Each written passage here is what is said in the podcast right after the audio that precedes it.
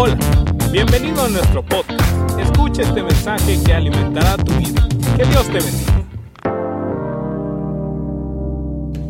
Bueno, esta mañana yo quiero compartir un pensamiento de la palabra del Señor y quiero que me acompañe al libro de Deuteronomio, capítulo 4, versículo 10. Deuteronomio, capítulo 4, versículo 10. Vamos a hablar de la palabra del Señor y vamos a hablar acerca de cómo tenemos que vivir en esta nueva normalidad, en esta nueva realidad. Consejos que la Biblia nos da acerca de qué debemos de, tomar en cuenta para vivir en este nuevo tiempo que nos ha tocado y que nos está tocando vivir a usted y a mí. Deuteronomio capítulo 4, versículo 10. Búsquelo ahí en su Biblia o ahí en su teléfono y acompáñeme y léalo conmigo. Deuteronomio capítulo 4 versículo 10 dice así la palabra del Señor. El día que estuviste delante de Jehová, tu Dios, en Ored, cuando Jehová me dijo, reúne al pueblo para que yo les haga oír mis palabras, las cuales aprenderán para, temer, para temerme todos los días que vivieren sobre la tierra y la enseñarán a sus hijos. Por favor, note esta última, esta última parte del versículo 10 las cuales aprenderán para temerme todos los días, todos los días que vivieren sobre la tierra y las enseñarán a sus hijos. Vamos a hacer una oración. Señor, te damos gracias esta mañana por tu presencia. Bendigo a mis hermanos y hermanas que ya están conectadas en este preciso momento. Declaro tu gloria sobre ellos, tu bendición sobre sus vidas, que al inicio de esta nueva semana, porque hoy estamos iniciando una nueva semana, tu mano esté sobre nuestras vidas, tu bendición esté sobre nuestras vidas. Que al culminar este mes de junio, Dios, podamos dar gloria y honra, porque hasta aquí tú has sido fiel en nuestras vidas. Tú has estado con nosotros, no nos, no nos has dejado y nunca nos dejarás. Gracias por tu presencia, gracias por tu bondad, tu misericordia que ha sido real para con nosotros en todo este tiempo y no dudamos que seguirás estando con nosotros haciendo cosas maravillosas. En el nombre de Jesús, muchas gracias Señor. Amén y amén. El texto que acabamos de leer, eh, para darle un pequeño contexto a lo que leímos, se nos narra los mandatos de Dios, los consejos de Dios que Dios y Moisés están dándole al pueblo. El pueblo está a punto de entrar a una nueva realidad. Ustedes saben que el libro de Deuteronomio es el, es el enlace entre la ley y la conquista. Entonces, se, desde ya en el libro de Deuteronomio se presupone que dentro de unos años o meses el pueblo de Israel va a entrar a una nueva, a una nueva dimensión de vida y es el tiempo de la conquista. Así que en muchos de los versículos del libro de Deuteronomio, el Señor a través de Moisés le dice al pueblo que no se olvide cuando ya estén en la tierra prometida, que cuando ya entren a la tierra prometida, no se olviden de esto, de esto, de olvidarse del Señor y de otros aspectos más de la vida que ellos van a enfrentar. Entonces el libro de Deuteronomios está, está hablándonos ya de una nueva manera de vivir, de una transición de la vida nómada a una vida ya más estable en la tierra prometida. Y entonces el Señor empieza a darles algunos tips, algunos principios que el pueblo de Dios no debe de olvidar cuando ya transite de una vida nómada a una vida sedentaria, a una vida estable, a una vida donde ellos ya van a tener casa, donde ellos ya van a tener una, una, posición distinta y una vida totalmente diferente. Ya, una, ya no es una vida de vagar en el desierto, sino ya una vida estable.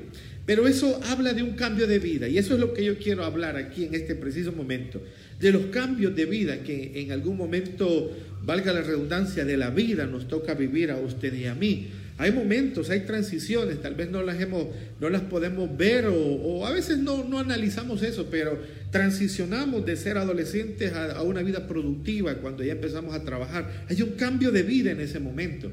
Transicionamos cuando dejamos la soltería y, entramos a la vida matrimonial. Hay una transición cuando un matrimonio eh, también procrean su primer hijo y el primer hijo llega a la familia. Todos esos son momentos transicionales, todos esos son momentos que nos cambian la vida. No es, no es, lo mismo vivir soltero como vivir casado, no es lo mismo vivir un matrimonio, la pareja que ya con hijos. Todo eso empieza a llevarnos a una vida totalmente distinta, a un modelo de vida totalmente diferente. que hay que adaptarse a los cambios de la vida que, que, vienen en el proceso.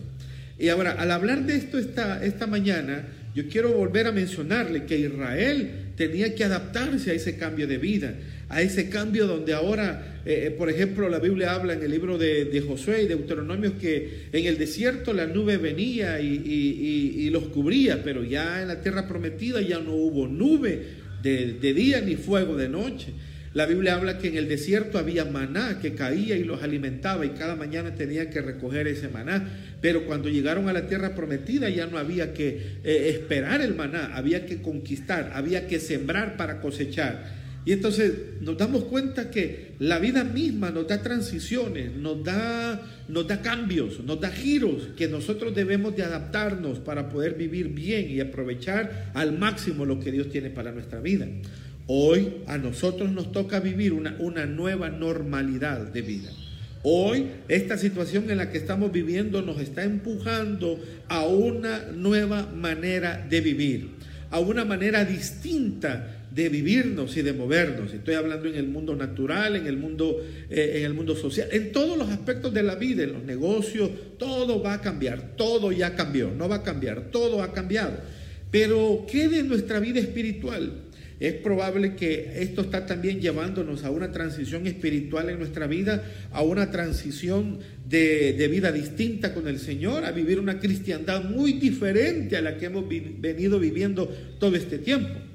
Yo creo que sí, yo creo que este es el momento en que nosotros debemos de transitar y de hacer una transición a vivir una vida espiritual muy diferente a la que hemos traído en todo este tiempo atrás. Debemos de, tratar de comprender los conceptos de Dios, los tiempos de Dios en nuestra vida y vivir de acuerdo a ellos. Ahora, hay cosas que yo quiero dejarle esta mañana como un consejo. Recuerden que a las 4 de la tarde estaremos de nuevo aquí eh, compartiendo de la palabra del Señor. Y esta mañana quiero dejarle unos conceptos que yo considero que son necesarios, que debemos de aprender y que nos enseña la palabra para poder vivir esta nueva realidad de la vida. Número uno, debemos de ser prudentes. Vaya conmigo a Proverbios 13, 16. Tome su Biblia, acompáñeme o ahí en su, smartphone eh, o en su teléfono, pero tome ahí eh, el tiempo para buscar la palabra. Proverbios 13, 16. Vamos allá. Proverbios 13, 16. Mire lo que dice la palabra del Señor. Todo hombre prudente procede con sabiduría, mas el necio manifestará necedad. Una vez más, todo Hombre prudente procede con sabiduría, mas el necio manifestará necedad. ¿Qué es prudencia? Es la cualidad que consiste en actuar con reflexión y precaución para evitar posibles daños. Eh, lo he dicho y lo vuelvo a recalcar esta mañana. Nosotros necesitamos no actuar bajo temor. Qué difícil es. Y por favor quiero que me comprenda esto que diré. Al hablar de esto, yo no estoy inmune a esta situación. Nosotros como familia hemos pasado momentos muy, muy difíciles en este tiempo, y difíciles no en el sentido de, de enfermedad, sino en el contacto. Por nuestra función o por nuestro llamado, o por lo que nosotros hacemos en el Señor, nos es imposible eh, eh, no estar en contacto con todas las personas. Yo sé que una de las, hay, personas que nos han dicho y, me decían a mí que una de las una de, las, una de las cosas que debemos de hacer para mantener una sanidad emocional es no estar en contacto con malas noticias y no recibir malas noticias. Quisiera hacerlo, pero me es imposible. Porque por mi función, por mi labor pastoral, por mi labor ministerial, yo estoy en contacto con mucha gente y quisiera apagar el teléfono y no contestarle a nadie, pero me es imposible. Tengo que estar en contacto. Y estos días hemos estado recibiendo muchas malas noticias. Eh, eh, no, digo con esto para alarmarlo, no quiero decir esto, pero hemos perdido familias, hemos perdido vecinos cercanos aquí de nuestro pasaje, vecinos, gente que hemos conocido y, que han estado siendo parte de nuestra vida tan cercana. esta semana perdimos un estudiante del Instituto Bíblico, un pastor que falleció, eh, hermano Alfredo perdió su padre. Eh, otro pastor el día de ayer me llamaban, un amigo que su esposa está a punto de fallecer. Entonces, e, ese es un mundo que nos toca vivir Eh, y yo creo que no podemos estar, si usted puede estar lejos de todo esto, qué bueno y, y manténgalo así. Pero algunos de nosotros tenemos que estar pendiente de algo otros y golpe y golpe y situaciones difíciles, emocionales, que es imposible que a veces temor no venga a nuestra vida. Así que esta mañana, hablar de que no tengamos temor, ay, ¿cómo le pudiera decir? Casi siempre el temor llegará a tocar la puerta de nuestro corazón. Hemos tenido días llenos de temor, hemos, hemos ido noches a la cama probablemente llenos de temor, espantados con las cosas que están sucediendo, con, la, con los datos que a veces se, dan. Y, y, y, y ese es un que nos está tocando vivir. Por eso yo, yo compartía que ahora más que nunca, si actuamos en temor, nos vamos a inmovilizar. Si actuamos en vamos a estar actuamos en temor, como Israel, Israel mucho tiempo fue esclavo del temor. Ante Goliat dice la Biblia que el pueblo tuvo temor y se escondieron tras sus trincheras mientras Goliat hablaba en contra de ellos. En el tiempo de Gedeón el pueblo estaba en cuevas, en, encuevados por el temor a los madianitas. El temor nos paraliza, el temor no nos permite ir más allá. El temor inhabilita las cosas de Dios en nuestra vida.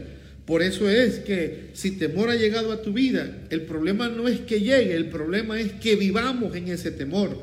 No vivamos atemorizados, no podemos vivir atemorizados, porque si vivimos atemorizados no saldremos de nuestras casas, no viviremos al máximo la vida que Dios tiene para nuestra vida. Lo hemos dicho muchas veces y lo vuelvo a decir esta mañana, el cielo no está en cuarentena, Dios no está confinado, el cielo no está cerrado, Dios no está con su mascarilla, Dios sigue actuando a favor del pueblo. Y la bondad de Dios sigue actuando en esta tierra a favor nuestro y a favor de usted y a favor mío. Nada de lo que está sucediendo en esta tierra eh, va a cancelar lo que Dios ha dicho de ti. Dios ha dicho palabras maravillosas que hasta este día no se han cumplido.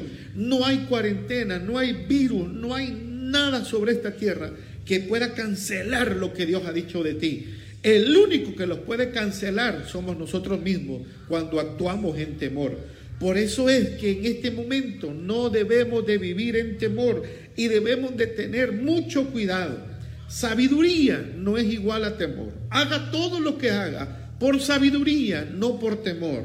Si va a salir, si tiene que salir, porque tiene que ir a trabajar, porque tiene que ir a hacer algo, sea prudente, no temeroso. Y esa es una gran diferencia, porque la prudencia es la cualidad que consiste en actuar con reflexión y precaución, no con temor, para evitar posibles daños.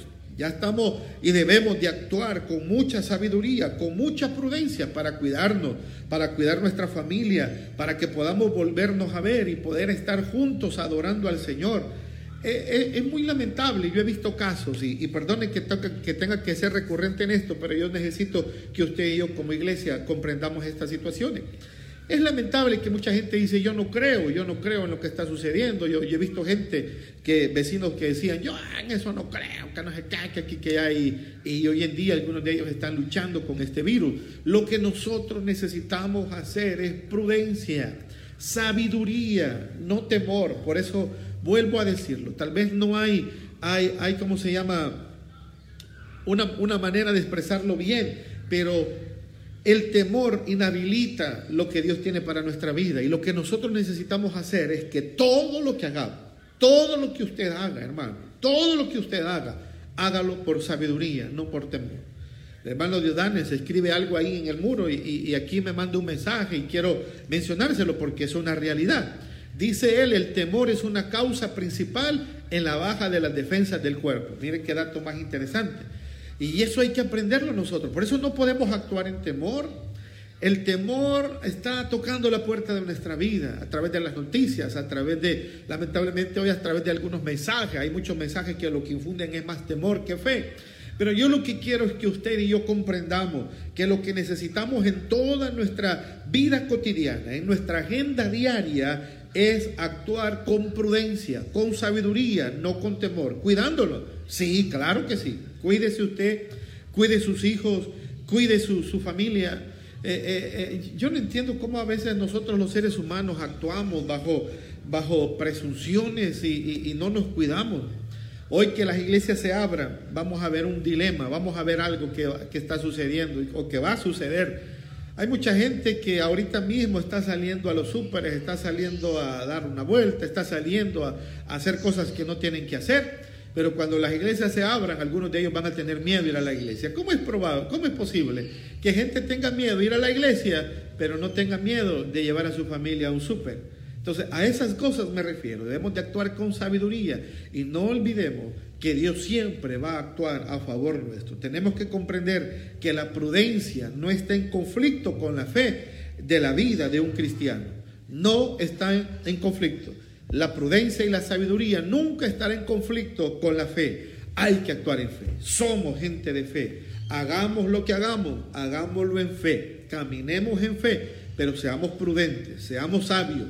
Creámosle a Dios no permita que, eh, porque lo dije en alguna prédica eh, eh, en vivo, aquí está el campo de la batalla del diablo, aquí está, aquí, mucho cuidado aquí, lo que pensamos, los pensamientos que el enemigo mete y, que, y que tenemos que enfrentar y que quién sabe que yo resista, aquí está. Pero nosotros debemos de actuar en fe, creer en fe, Orar en fe, porque aún podemos estar haciendo cosas buenas y estarlas haciendo en temor. Oremos en fe, no oremos en temor. Hagamos lo que hagamos, hagámoslo en fe, no en temor. Y esto, esto es un poco complicado, porque usted puede estar haciendo lo correcto y aún así estarlo haciendo en temor. Por eso es que si vamos a orar, hagámoslo en fe. Si vamos a leer la palabra, hagámoslo eh, eh, eh, por devoción y por amor al Señor. Si vamos a ir alabanza, hagámoslo porque le amamos a Él. Mire, mucha gente que ahorita mismo, en este momento de las situaciones, están leyendo su Biblia, están orando. Antes no lo hacían y hoy lo hacen. Qué bueno, pero el problema es que algunos de ellos lo están haciendo más por miedo que por devoción a Dios. Por eso es que lo que hagamos, hagámoslo para el Señor, porque Dios es bueno y maravilloso. Dios es bueno y maravilloso y, grande es su nombre. Amén. Eh, vamos a seguir hablando aquí. Hay una petición de oración, entre paréntesis. No sé si ustedes lo pueden ver ahí, pero Ana Martita Rodríguez dice, oración por Camila, amaneció con vómitos y diarrea, dolor de estómago. La oración unida es poderosa. Por favor, hermano.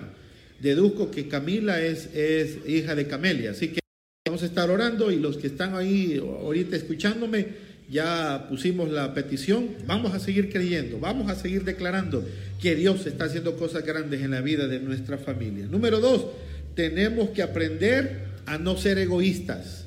Este es un tiempo para no ser egoísta, no ser egoísta. Vaya conmigo a Hechos capítulo 20.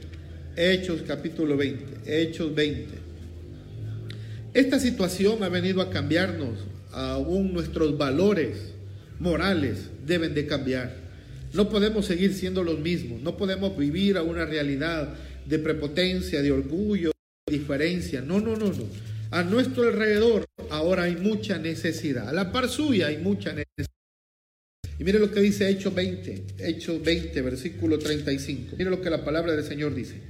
En todo es enseñado que trabajando así se debe ayudar a los necesitados y recordar la palabra del Señor Jesús que dijo, manado es dar que recibir.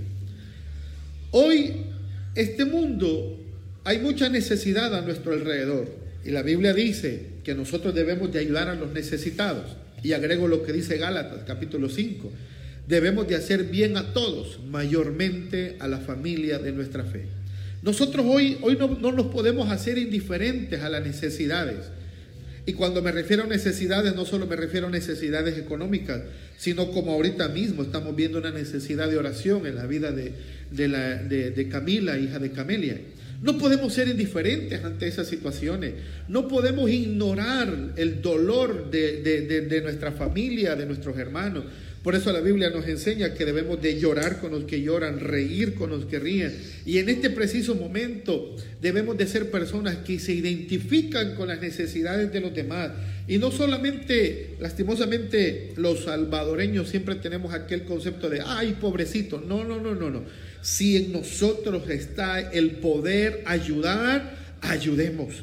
Si en nosotros está la capacidad económica de poder brindarle ayuda a alguien, hágalo en lo poco que nosotros podamos hacer. alguien esta semana ah, se acercó a nosotros y nos regaló, ¿cómo, ¿cómo, lo dijera sin que me oiga mal? Vino y nos regaló una bolsa. Venía una bolsita de leche pequeña, eh, quizás media libra de, de, leche, no sé, media libra de leche. Venía una pequeña botella de aceite. ¿Y qué más venía? Unos macarrones, creo. Eso era todo. Tres cosas. Y nos lo dejó y nosotros le agradecimos. Después me escribe y me dice, ahí aunque sea un poquito, dejamos con ustedes. Y yo le escribo y digo, no, no, no, no se equivoquen. En este tiempo no existe lo poco. Aún lo poco es mucho cuando uno lo valora.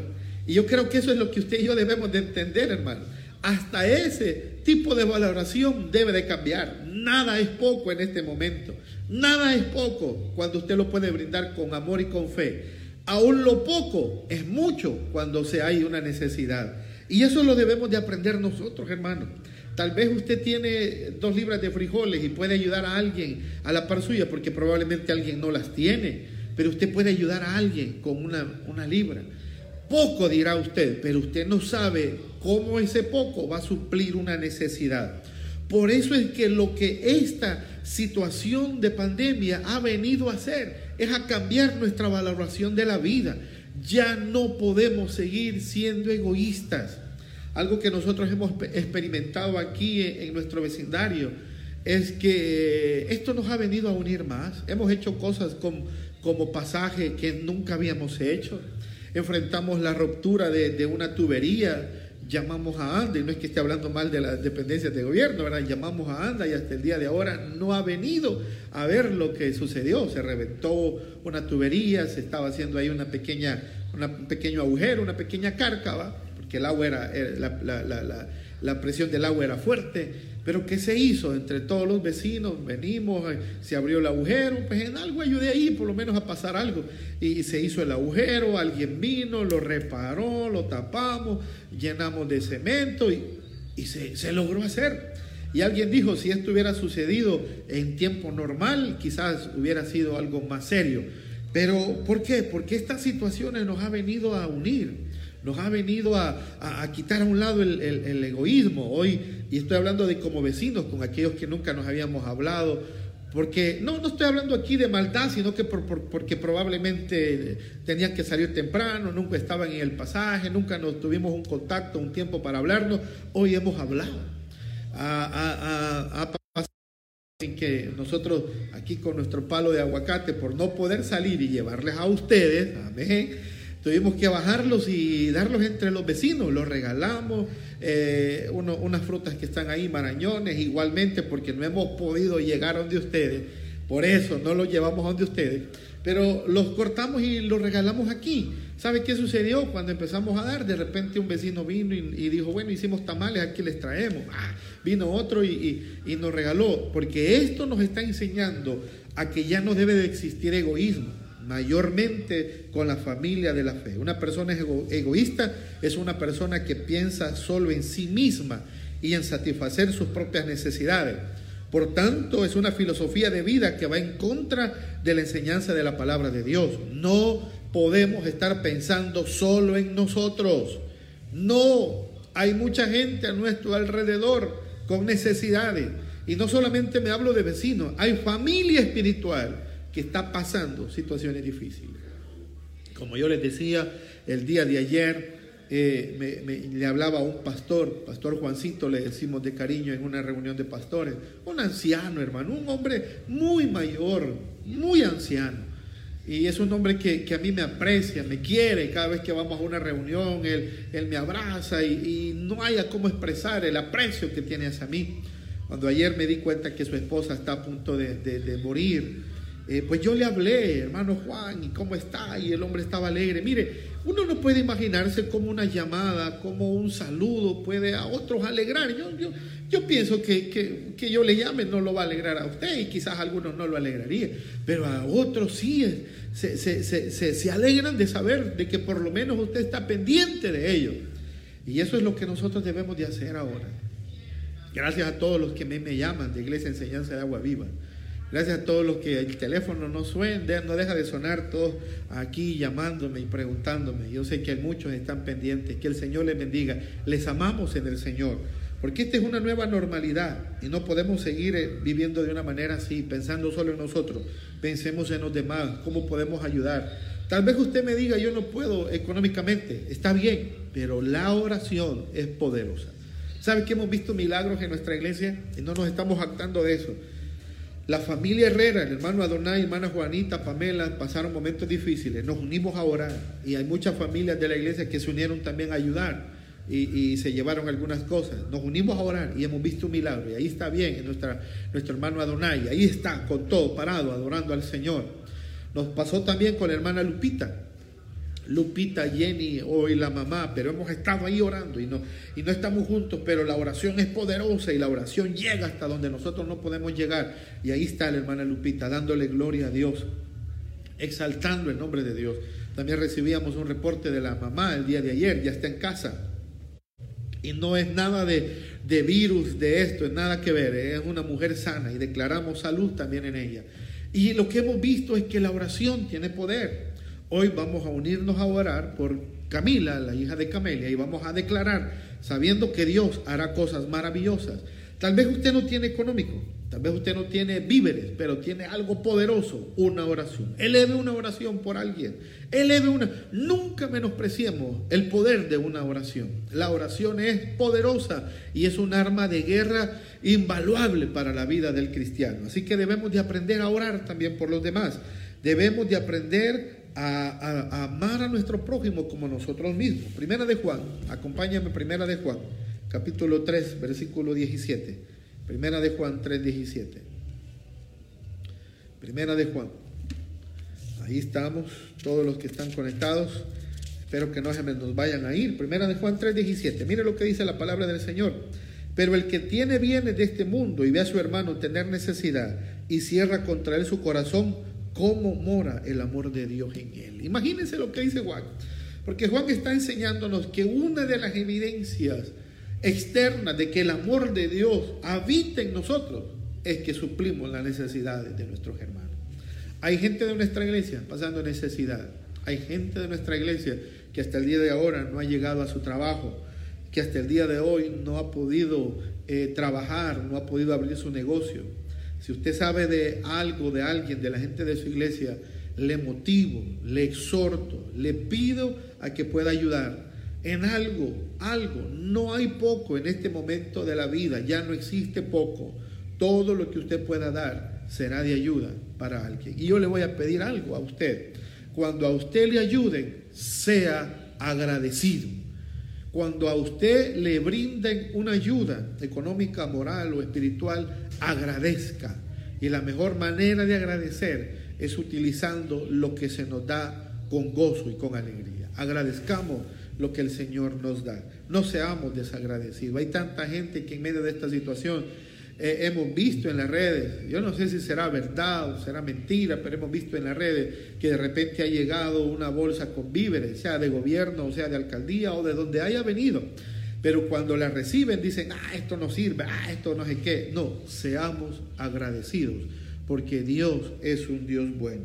También debemos de aprender en esta nueva realidad a multiplicar nuestra fe, a que nuestra fe crezca, porque Dios es un Dios de fe. Vaya conmigo a 2 de Corintios 10:15. 2 de Corintios 10:15. ¿Qué debemos de hacer en estas nuevas realidades? Actuar con sabiduría, ciertamente. A no ser egoístas, claro que sí. No debemos de ser egoístas, pero también debemos de incrementar nuestra fe. 2 de Corintios 10:15. 2 de Corintios 10:15. No nos gloriamos desmedidamente en trabajos ajenos, sino que esperamos que conforme crezca vuestra fe, seremos muy engrandecidos entre vosotros conforme a nuestra regla. Oiga bien lo que dice la palabra, mediante crezca vuestra fe, porque esto es algo que debemos de hacer. Las cosas que esta situación nos viene a enseñar es hacer, a hacer desarrollar nuestra fe, a que nuestra fe crezca. Hoy más que nunca, lo que dice Hebreos y lo que dice Habacuc debe de ser una realidad. El justo por la fe vivirá. ¿Ya se puso a ver que usted y yo estamos viviendo por fe en este tiempo? Muchos de ustedes han dejado de laborar, muchos de ustedes han dejado de ir a su trabajo, han cerrado su negocio, porque eso es, eso es lo que se nos pidió. Muchos de ustedes todavía no están trabajando. Ya hizo la cuenta, tres meses creo y unos días más, o estamos a punto de llegarlo, no, no, yo pierdo la cuenta. Pero se ha dado cuenta que en medio de todo esto, cuando usted, cuando usted ha dejado de trabajar, cuando usted ha dejado de elaborar, ha dejado de abrir su negocio, no ha dejado de comer y la mano de Dios ha estado en su vida. Ahora, con esto no significa que ya no va a trabajar, ¿verdad? Viene el tiempo en que hay que hacerlo. Pero lo que yo quiero que usted vea es que Dios ha sido fiel con cada uno de nosotros. ¿Por qué? Porque debemos de aprender a vivir por fe. Debemos de aprender a multiplicar nuestra fe. ¿Qué es multiplicar? Es aumentar considerablemente una cosa, una cantidad a, a un número mayor.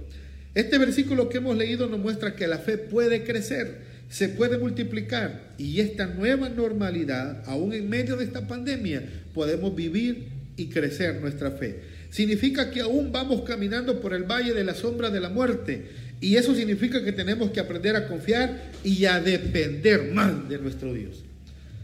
Esto nos está enseñando a depender más de nuestro Dios. Y eso es fe. Confiemos en Dios, creamos, caminemos en fe, no nos preocupemos.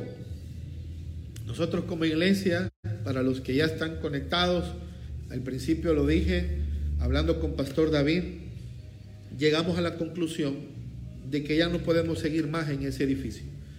Vamos a entregar ese edificio. Hablamos y pues ella dijo, no, no se nos vaya. Pues sí, somos, hemos sido una iglesia que ha estado por mucho tiempo y, y hemos sido fieles en nuestro pago, pero creo que esta nueva normalidad nos está empujando a una nueva manera de, de hacer iglesia. Y, una, y, esa, y esa nueva manera implica cambiar de local. Necesitamos urgentemente cambiar de local. Este, el día de ahora nosotros eh, debemos dos meses de renta de local.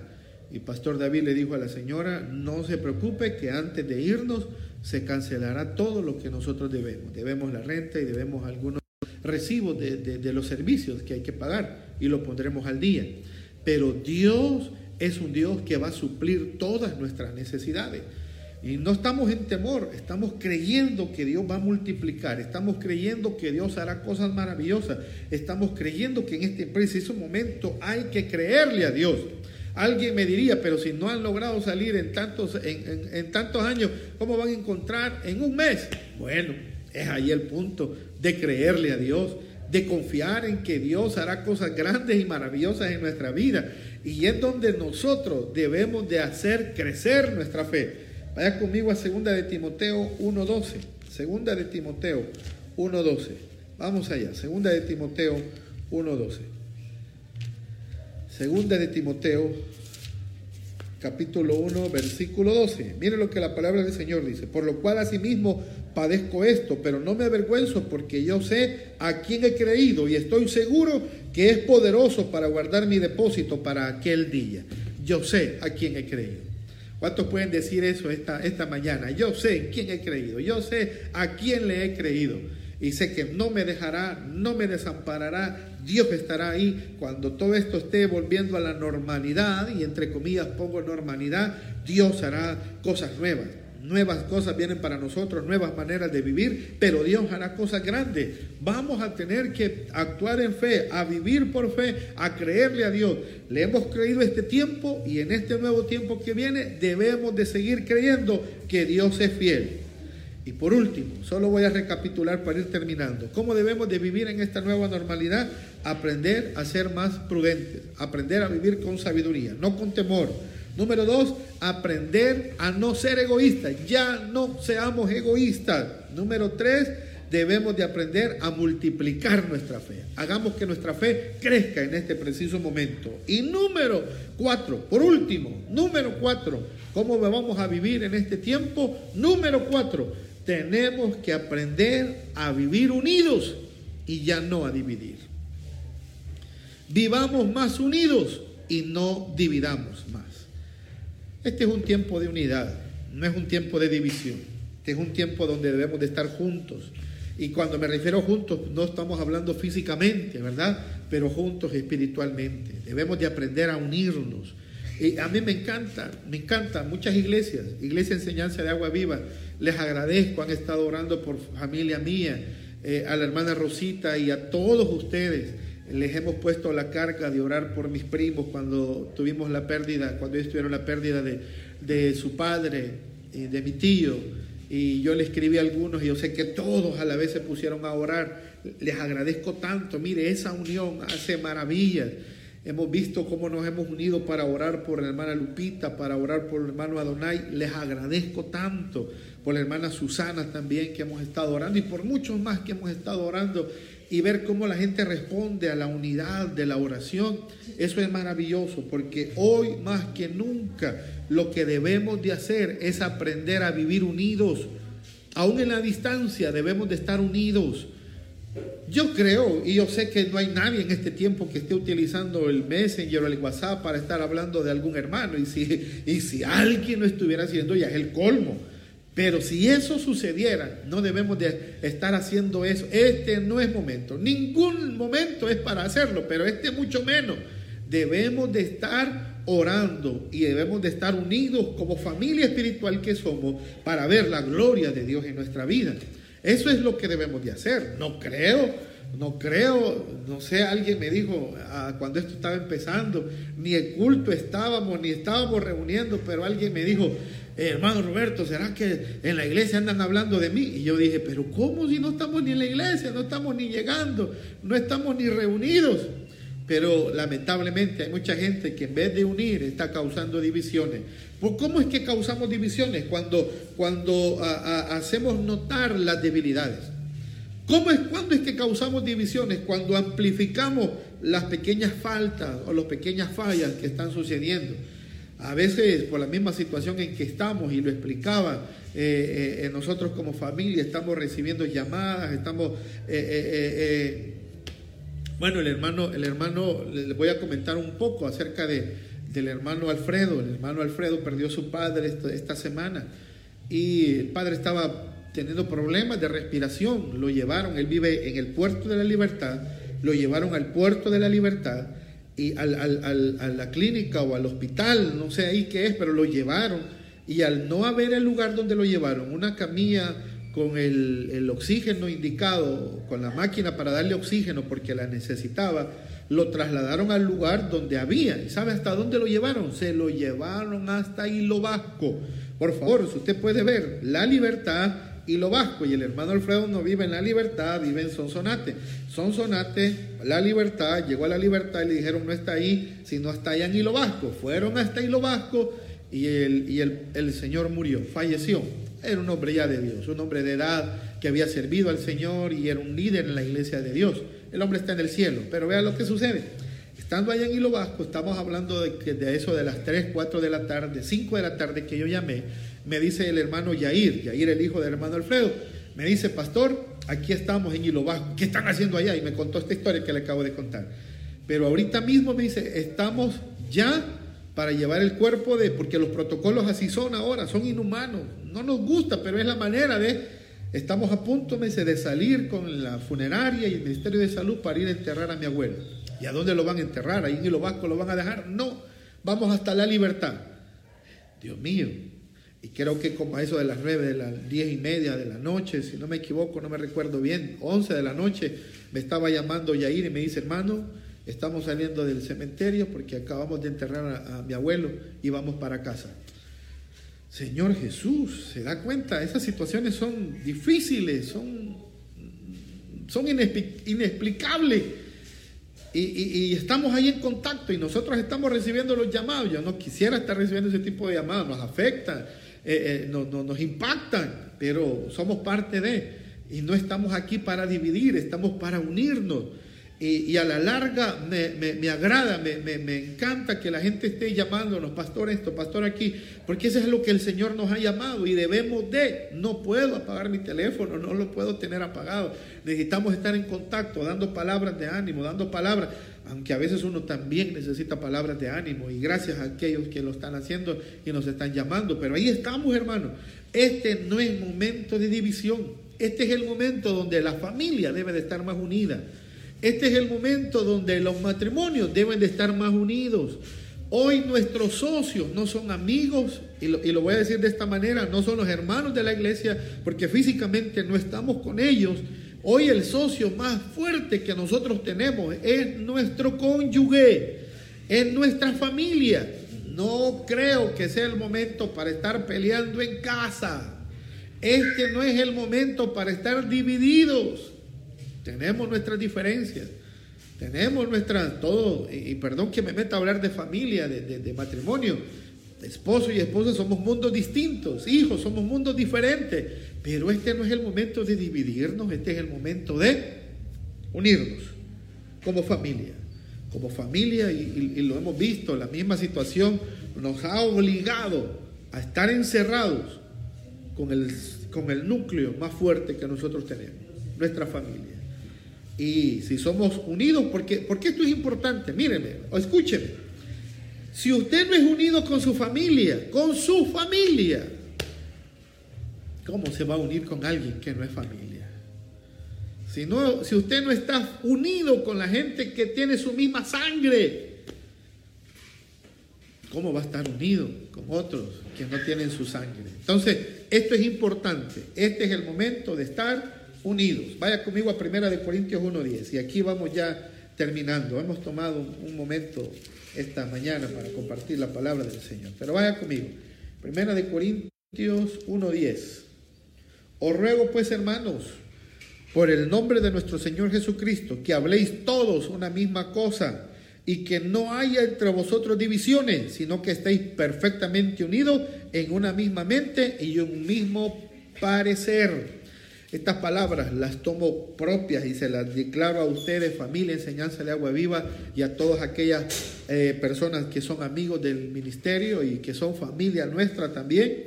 Os ruego, hermano, por favor, le pido, hermanos de Iglesia Enseñanza de Agua Viva, familia espiritual, en el nombre de nuestro Señor Jesucristo, que habléis todos una misma cosa y que no haya entre vosotros divisiones sino que estéis perfectamente unidos en una misma mente y en un mismo parecer. Lo hemos dicho antes, lo volvemos a decir, unidos somos fuertes, divididos no logramos nada. La sociedad está demasiado dividida por situaciones políticas. Usted puede ver, el mundo político estamos tan divididos y todos tenemos nuestras preferencias políticas, pero que eso no nos divide en el reino. El mundo está dividido políticamente como, como para que nosotros los cristianos nos dividamos también. Como hijos de Dios tenemos que dejar nuestras diferencias de pensamiento, de política y unirnos bajo una sola bandera, la bandera del reino de Dios. Si nos unimos todos como pueblo de Dios, si juntos clamamos, si juntos oramos, así como cayeron las murallas de Jericó, también esta pandemia será vencida en el nombre de Jesús. ¿Ustedes creen que esto no puede cambiar si como iglesia nos unimos y empezamos a orar porque esto cese ya?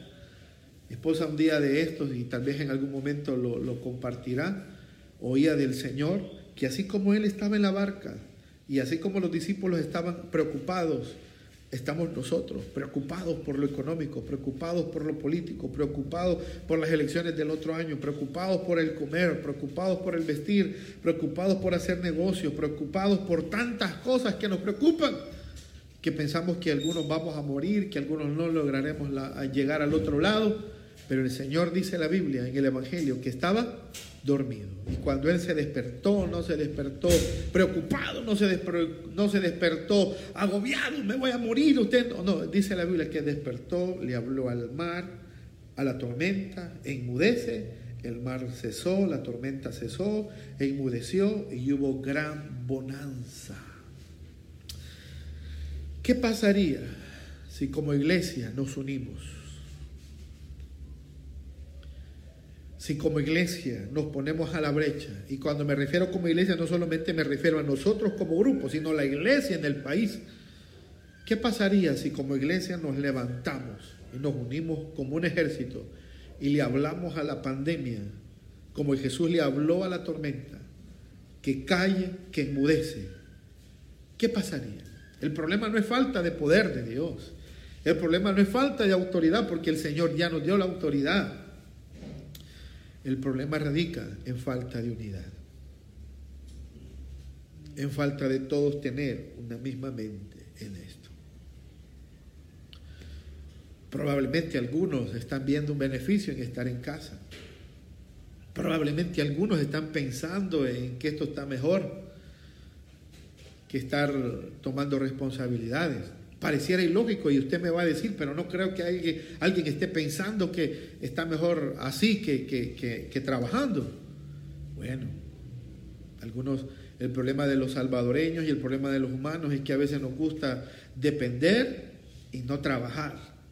Por eso debemos de cambiar nuestra mentalidad y pararnos todos como iglesia y declarar el nombre de Jesús ante esta crisis y veremos la gloria de Dios. Así que terminemos esta mañana orando, todos los que están en, línea ahorita, y comparta esto, hermano, comparta esto en su, en su, en su muro. Todos los que estamos aquí, aquí me pidieron, me pidieron algunas peticiones. Vamos a orar por Camila. El hermano de Odanes puso algo que no pudo leer. Hermano de Odanes, el momento de verdadera unidad como iglesia. Amén. Ah, un testimonio. Una hija del hermano de Odanes se sanó. Pero queremos orar. Iglesia, iglesia. Dejemos ahorita un momento. Sé que algunos están haciendo sus quehaceres mientras me escuchan. Sé que otros están tal vez desayunando, pero por favor, déjelo un momento ahí. Tápelo ahí para que no vaya a pasar nada. Eh, quiero toda su atención quiero que formemos un círculo de unidad. No nos vemos físicamente, yo no puedo verlo a usted físicamente, pero quiero que nos unamos en fe, orando por Camila, hija de Camelia, que ahora mismo en el nombre de Jesús cese ese, e, e, esos síntomas. En el nombre de Jesús. Vamos, levante su mano. Padre, en el nombre de Jesús. A través de esta plataforma, a través de esta esta red social, nos unimos. Ahí donde está, levante su mano conmigo. Nos unimos. Nos unimos en fe, creyendo por la salud ahora mismo. Enviamos palabra de sanidad a Camila.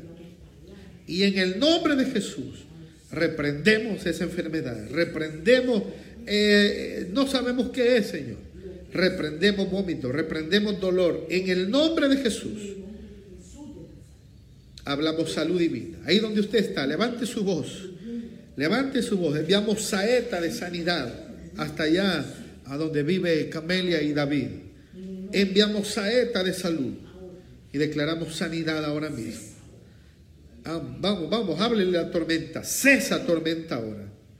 Tomamos autoridad sobre este virus también y declaramos en el nombre de Jesús que no más familia, no más seres queridos, no más amigos en el ministerio, no más personas mueren.